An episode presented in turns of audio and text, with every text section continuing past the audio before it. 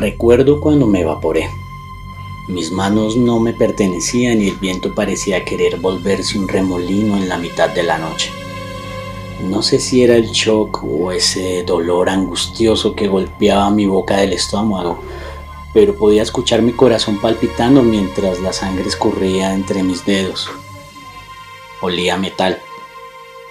Por un segundo pensé que algo en la casa tenía ese olor. Luego me percaté de que eran mis manos. Mi silueta quedó estancada en el tiempo.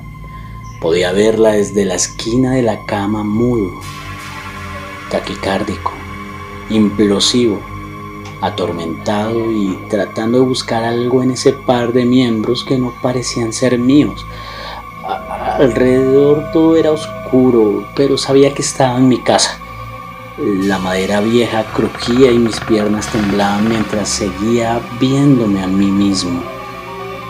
Un ronquido gutural, parecido a un eructo, me devolvió ese olor a metal oxidado Vi mis dedos y pude moverlos. La sangre no paraba y cada vez era más viscosa.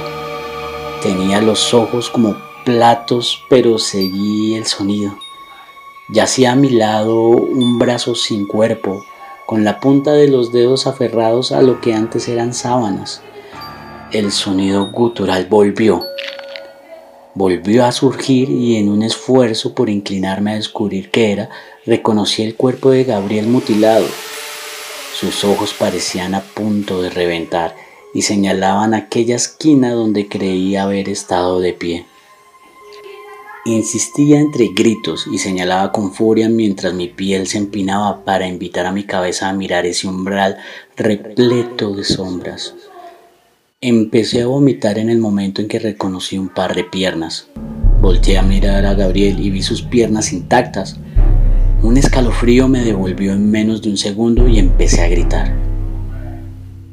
Miré hacia el borde de mi cama y no encontré la mitad de mi cuerpo. Él empezó a gritar conmigo en lo que parecían risas y entonces lo entendí. Ni siquiera puedo huir. Autora María Fernanda Rodríguez. Lector Juan Venegas.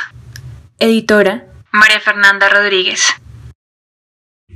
Una producción del área digital de Canal 13.